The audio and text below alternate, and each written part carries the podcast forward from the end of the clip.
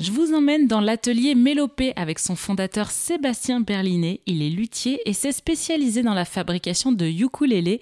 Il nous partage sa méthode de fabrication de ces ukulélés uniques et sur mesure. Donc là, on est dans la partie atelier. Ça s'organise dans une zone euh, des machines euh, où je fais du bruit de la poussière, de la transformation grossière du bois. Et après, il y a des zones euh, de tables d'assemblage un peu qui sont un peu plus au propre au fond de l'atelier où je fais vraiment l'assemblage et, le collage et tout ça. On est devant, il y a les machines des copains là qui sont en train de tourner en arrière. Euh, ici, c'est un exemple de bois que j'utilise pour faire des ukulélés traditionnels. Euh, j'achète du bois qui est déjà débité pour faire des instruments de musique. Donc, j'ai pas toutes les machines de transformation du bois depuis euh, vraiment l'énorme planche d'arbre. J'ai d'autres collègues qui travaillent plus comme ça en achetant des, arbres, vraiment des plateaux et en les recyclant eux-mêmes. Moi j'ai déjà du, bois prêt, prêt à l'emploi.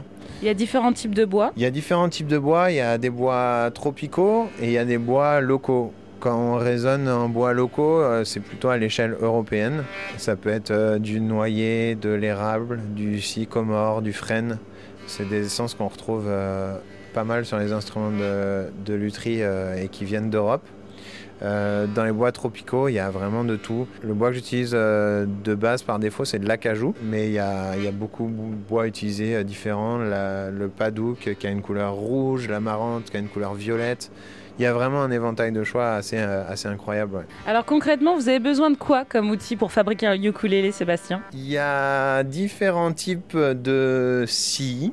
Il y a différents types de ponceuses. Il y a une machine qui s'appelle euh, une calibreuse ici, qui a une sorte de laminoir qui permet de poncer à plat des planches très très fines et de façon euh, très homogène.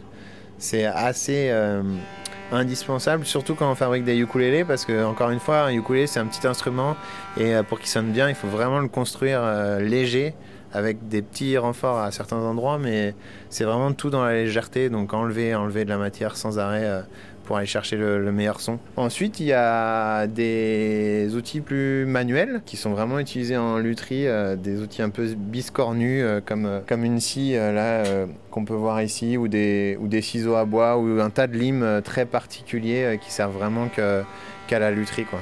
Bon, bah nickel. Et bah écoutez, on a vu de façon globale un petit peu la fabrication d'un ukulélé. Merci beaucoup, Sébastien, de nous avoir euh, partagé euh, tout ça, de nous avoir accueillis dans votre atelier. Et on vous souhaite évidemment euh, bonne chance et une très belle continuation pour votre entreprise.